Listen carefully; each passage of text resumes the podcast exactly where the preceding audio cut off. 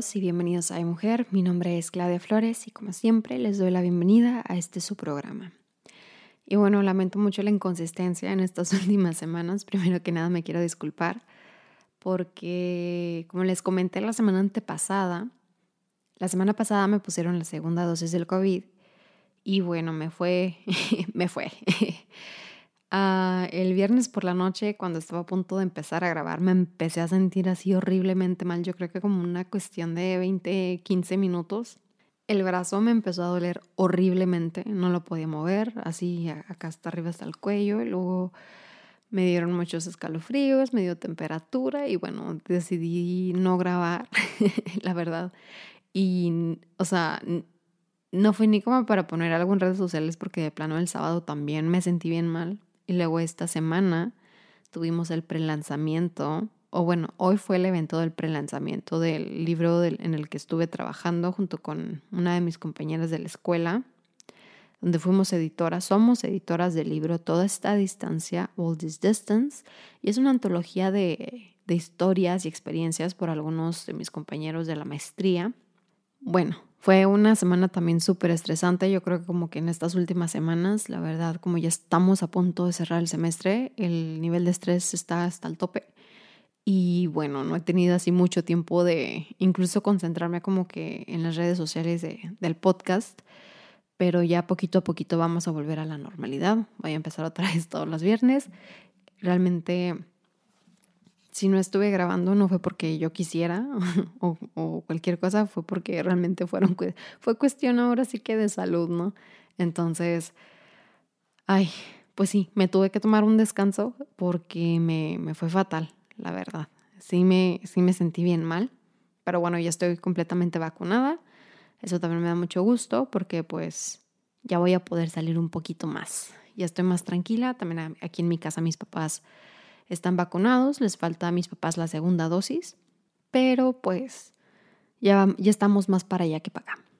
Y bueno, ahora sí, volviendo al tema que como de hace tres, cuatro semanas les había platicado, que había visto esta serie que se llama ¿Quién mató a Sara? Bueno, nomás así como que de entrada, a mí en lo personal la serie no me gustó creo que tenía mucho potencial el tema, tenían muchísimo potencial para desarrollarlo de una manera sumamente eficaz porque en sí, o sea, ese tipo de tramas de como que asesinatos, o sea, llaman mucho la atención, creo que a todos nos gusta o hay cierta fascinación por el tema, entonces estaba muy padre la cosa, la verdad, pero pues la regaron bien gacho, porque eh, en sí, o sea, Ay, no, cierto, o sea, hay muchos como que loopholes o huecos y el script al final fue, fue una basura ese final, la verdad, de la primera temporada. Y no puedo creer que Netflix haya renovado para la segunda. Obviamente lo entiendo, ¿verdad? Porque hay mucha demanda, pero espero y que hagan un mejor trabajo porque todo iba bien, yo creo que como que hasta el segundo episodio. y ahí quedó, ahí quedó para mí. Viendo el primer episodio se, lo, se la recomendé a mi mamá la serie y, y no. Le dije, ¿sabes qué? La serie que te recomendé, no la veas, está malísima.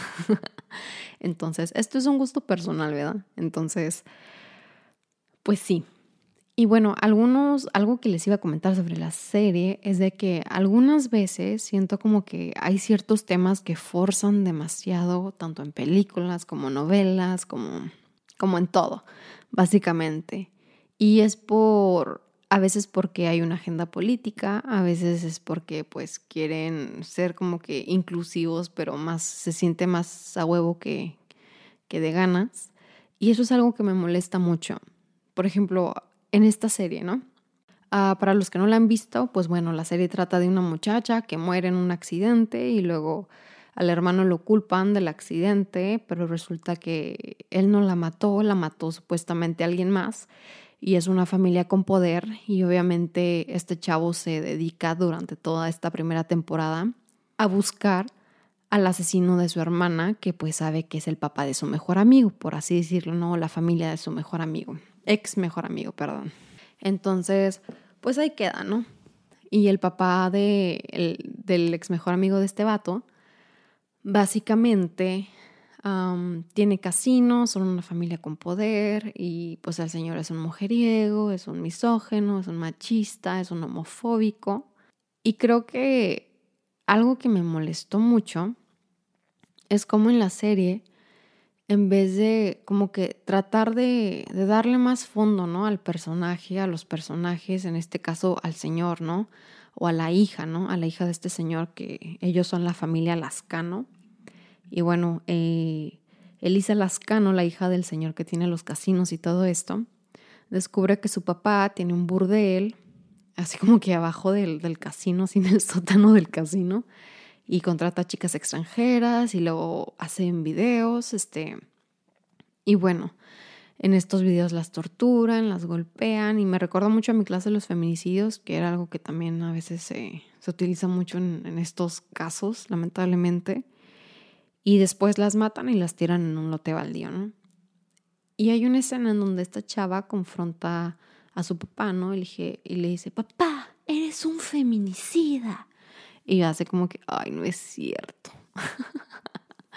y obviamente, en vez de que nos muestren cómo castigan al Señor, cómo esto se lleva a la justicia, se lleva a corte, no, ahí queda. El Señor se sale con la suya y pues básicamente cambiamos a otra escena y ya, ahí quedó. Nomás la hija le gritó que, papá, eres un feminicida, se acabó. Ahí, o sea, tocamos el tema, bien, gracias, podemos continuar con nuestro, con nuestro script, ¿no? Y aparte de que el script está pésimo, creo que ahí las series fallan mucho, o las películas a veces fallan mucho, en que no le dan un enfoque pues más real, y no me refiero real a que nos muestren más, pero sino que nos den esta imagen de que en este tipo de casos la justicia se, debe de, de, meter ahí, ¿no? O sea, el, gobierno o lo que sea. Y obviamente creo que es algo también muy difícil de proyectar cuando tenemos un gobierno al cual le vale madre. Y bueno, poco a poquito la llevamos. Esta semana estuve viendo lo de la ley Olimpia, un logro gigantesco, pero aún nos falta más. Y creo que una de las maneras en las que también se puede apoyar este tipo de, reformas o, de leyes es por medio también de la televisión, es por medio de programas, ¿no? Porque, porque la gente los ve.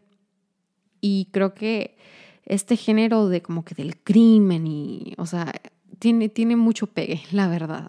A, a, mí me gustan mucho las series criminales y yo creo que a muchísima gente también, ¿no?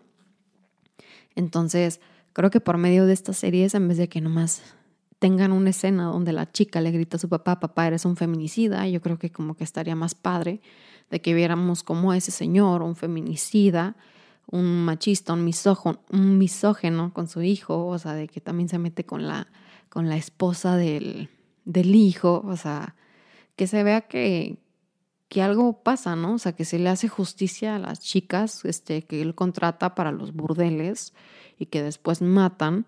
O sea, que se vea que se está haciendo algo, ¿no? Que hay justicia para estas chicas. El hecho de que nomás me digan de que el señor es un feminicida, yo ya lo sé, pero, o sea, ¿y eso qué, verdad?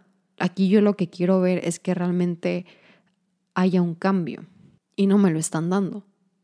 Entonces, eso es algo que me molesta mucho y también me pongo a pensar mucho también en estos partidos políticos que vienen en México ahora con las elecciones. Eh, creo que es, es, ay, es el partido Reforma. Mentira, les mentí, es el, es el Fuerza México. el partido Reforma, no, no sé en qué estaba pensando, pero bueno, es este de Fuerza México que en los comerciales de que dicen que van a apoyar a las mujeres y que ya no se les va a permitir a los hombres de que no paguen la manutención y que leyes estrictas para violadores y feminicidas. Y una cosa es, o sea, lo mismo que hemos visto a lo largo de los años, a lo largo de la historia, es que prometen, prometen, prometen y no hacen ni madres. Entonces, es algo que, que, me molesta mucho y creo que no soy la única, creo que hay muchísimas chicas a las cuales están en la misma posición que yo en que les molesta o también me molesta que estos temas, que son temas serios, se los tomen tan a la ligera o nomás, o sea, los pinten o los mencionen rápidamente y brevemente como para sentir que ellos ya cumplieron con su obligación de ahí estamos apoyando el movimiento. O sea, no, creo que se puede hacer muchísimo más y es algo en lo cual yo pienso que en esta serie, como ya les decía, o sea, lo pudieron haber plasmado de una manera mucho más fuerte, de una manera en que realmente proyectara a la audiencia un buen mensaje, ¿no? La verdad no sé qué van a hacer en la segunda temporada. Yo, o sea, por lo que vi del tráiler, fue así como que Sara es una persona oscura.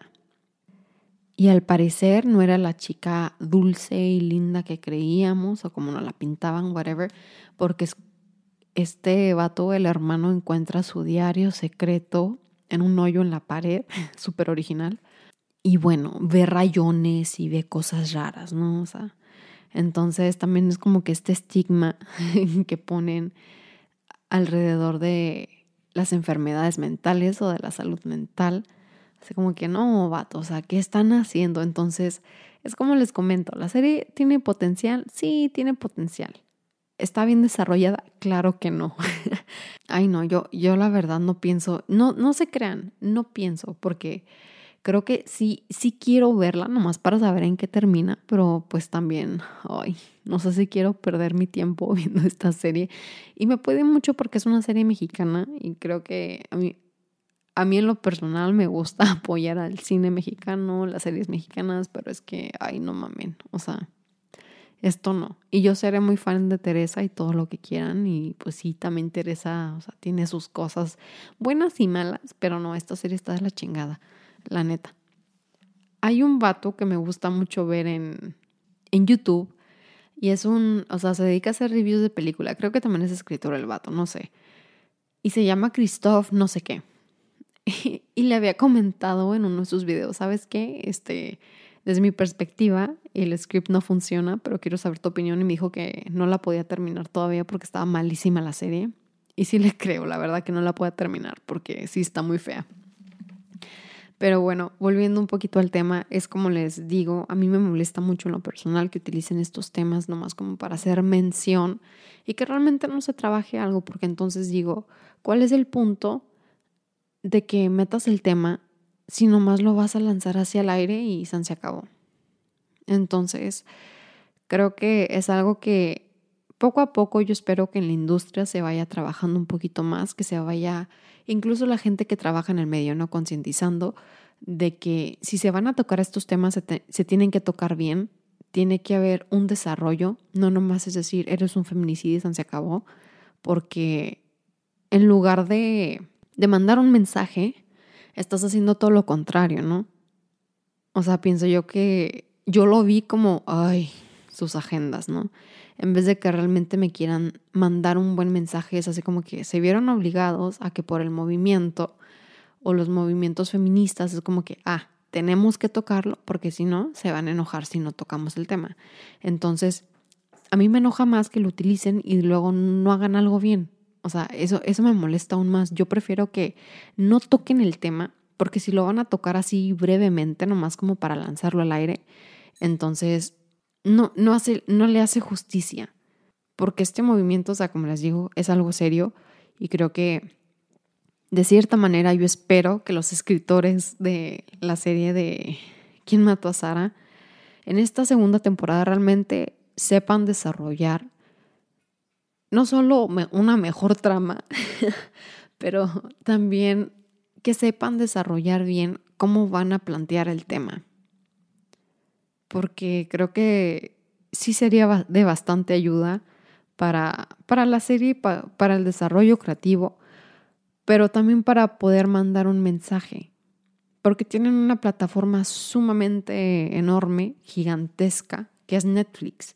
Entonces, si bien un chavito está viendo la serie y luego ve esto y ve que lo tocan hacia el aire, pues no se le va a pegar nada, güey. O sea, realmente tienen que hacer algo bien, con este tema. Ya lo tocaron perfecto. Espero y lo puedan desarrollar en la segunda temporada, porque si nomás lo tocaron así y así se quedó y ya no vuelve más el tema, yo creo que me va a dar todavía más coraje. Igual, o sea, anteriormente yo ya les había comentado de que a mí me desespera de que en las películas, por ejemplo en Marvel, ¿no? De que tenemos esta escena en, en la última película de los Avengers, creo que es la última o la penúltima, donde de repente llegan las chicas y ella no está sola, como para ir apoyar el movimiento feminista este, y toda la cosa. Se sienten más de huevo que de ganas, así como en la de quien mató a Sara, o sea que el tocar el tema se siente más a fuerzas que de ganas. Y eso me desespera mucho porque son temas en los cuales se debería de tratar con más naturalidad y creo que, no sé si vieron la entrega de los Óscares, pero creo que una de las ganadoras al premio de mejor peinado y maquillaje, que se lo llevó la, la película de Ma Rainey's Black Bottom, o La Madre del Blues con esta Viola Davis y Chadwick Boseman, una de las ganadoras del premio dijo que estos eran los Óscares como que más inclusivos, ¿no? O gente que había gente mexicana, gente de descendencia asiática. Y bueno, esto se debe, hay también gente, gente de color. Y también hubo gente trans recibiendo premios. Entonces, se refería a todo esto de la, de la inclusividad. Eh, y esto se debe a que la academia básicamente cambió sus reglas y dijo, ¿saben qué? Para poder ser considerados para las nominaciones, tienen que ser más inclusivos, tienen que tener o sea, tienen que tener cierto grupo de gente de otras razas, por así decirlo, o whatever, para poder calificar, ¿no? Entonces, es por eso que este año vimos muchísima diversidad. Y algo que dijo esta chica, esta ganadora, no me acuerdo de su nombre, la verdad, fue de que ella espera que en un futuro esto de la inclusividad se dé natural, porque se siente obligado. Y me encantó que lo dijera así en vivo y al aire, porque sí es cierto. Y es algo que no sé si soy yo nomás o todos lo notan, pero yo sí siento que muchas de las veces en todo lo que vemos hay un, hay un, hay un detrás.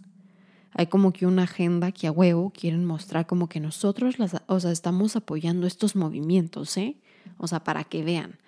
Y es así como que no, o sea, no deberías de apoyarlo porque tú sientes que tienes que no, es porque es lo correcto.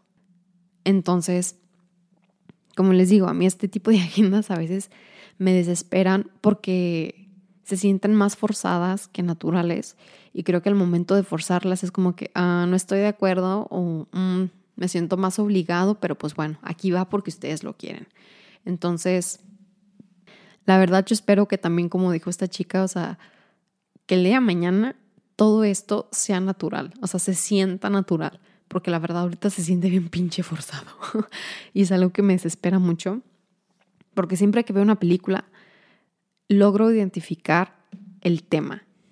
O logro identificar, más bien, no el tema, el tono, el tono de la agenda que se está utilizando para poder llegar a ciertas audiencias o para poder darle el gusto a este o a, o a otros. Y yo entiendo que no se puede dar el gusto a todos, ¿no? Pero creo que al ser inclusivos y al, al tratar ciertos temas con respeto y como se debe y como se deben de desarrollar los temas, entonces vas a poder realmente dar un mensaje a la audiencia. Entonces, es que incluso suena raro decir normalizando, porque la inclusividad debería ser algo normal o el tratar ciertos temas debería ser normal, pero no es normal porque se nos ha inculcado que ciertas cosas, entre comillas, no son normales. Entonces, es un, o sea, vamos dando pasitos pequeños hacia el progreso, pienso yo. Un progreso que debió de haber existido desde siempre, pero bueno, ahorita estamos en ese camino, vamos caminando, vamos hacia aquel rumbo. Y eso es lo que a mí como que me da esperanza de que, por ejemplo, al ver yo estos Óscares, digo, bueno, ahí la llevamos, la verdad, ahí la llevamos, vimos, muchísima más diversidad. Y mucha gente dice, ay no, fueron, están bien aburridos los Óscares y que esto que el otro. Yo la verdad no veo la ceremonia por el show, yo veo la ceremonia porque realmente me gusta ver las premiaciones, me gusta escuchar los discursos de los ganadores y sí, yo por eso veo los Óscares, o sea, yo creo que sí, mucha gente le gusta la presentación musical y todo lo que quieran, o que alguien entre como que de anfitrión o lo que quieran, pero a mí me gusta, ah, siempre me han gustado los Oscars, igual con el Super Bowl, de que la gente se quejó mucho de que el show y que no sé qué. A mí me encantó el, super, el show, el, el medio tiempo del Super Bowl, porque la verdad a mí me gustó mucho la interpretación del weekend, del weekend, órale, de The Weekend. Entonces, pues bueno, es un camino que todavía nos falta muchísimo tramo por recorrer, pero yo creo que ahí vamos. Y volviendo un poco al tema de, de la serie de quién mató a Sara, si ya la vieron, eh, no sé si lograron identificar este tono, si no, pues este, no, no les recomendaría que la volvieran a ver, pero yo creo que probablemente nomás como que los últimos dos capítulos, nomás si quieren identificar esto, no tienen que, por supuesto, esto es algo muy personal, esto es algo que yo noté y que la verdad me molestó mucho. Y si no han visto la serie, la verdad, no les recomendaría que la vieran, pero yo creo que nomás para que entiendan un poquito el contexto del cual les estoy hablando, eh, pues estaría bueno, la verdad. Eh, la verdad, no me gustó la serie para nada. Creo que he sido bastante crítica con esta serie por lo general. trato de no, la verdad, trato de no. Pero creo que cuando se tocan ciertos temas sí tenemos cierta responsabilidad. Entonces, pues Sí, o sea, sí les recomiendo que la vean nomás como que para que más o menos entiendan de lo que les estoy hablando. Y si ya la vieron, pues bueno, ya queda ahí en ustedes y ustedes saben si la quieren volver a ver o si no, eso ya es bronca de ustedes, la verdad. Y bueno, como cada semana, les agradezco muchísimo que, que me escuchen, que a veces escuchen aquí como reniego, porque pues hasta cierto punto sí es como que renegar es renegar para informar, yo creo.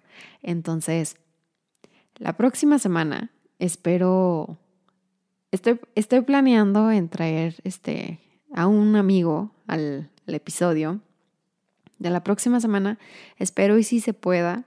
Y en caso de que no, aquí los espero el sábado de todos modos con un nuevo episodio de Hay Mujer.